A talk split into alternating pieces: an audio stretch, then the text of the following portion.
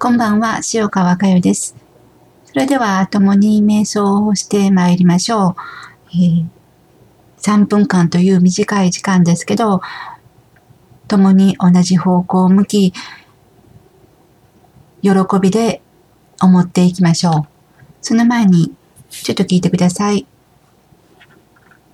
愛へ向かってただひたすらに生きていきましょう。愛へ向かってただまっすぐに生きていきましょう。愛、私たちの本当の世界です。愛、私たちの変えるべきたった一つのふるさとです。どなたもどなたも心に知っています。思い出すだけです。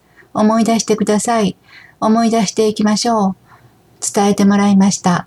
待ちに待ったその瞬間を私たちは用意したんです。ありったけの罵声を浴びせかけました。信じられない、信じるもんか。欲にまみれた自分の世界を指さされ、認めてください、知ってください、そして受け入れてくださいということでした。叫ぶしか脳がなかった。殺してやる、消え失せろと叫ぶしかなかった。あまりにもその通りだったからでした。認めていくことが喜びだと繰り返し、繰り返し伝えていただきました。反逆のエネルギー、反逆のエネルギーこそが愛へ帰りたい、愛へ帰ろうとする偽らざる思いでした。母のぬくもりの中で、そんなエネルギーを存分に感じてみてください。愛の中だからどんな凄まじいエネルギーを吹き出しても自分を見失うことはない、見余ることはないんです。本当の喜びを知っていきましょう。一方、闇の中で吹き出すエネルギーは収集がつきません。それが世の中の濁流です。心の針の向け先一つで運命の差があります。自分を生かすも殺すも自分次第です。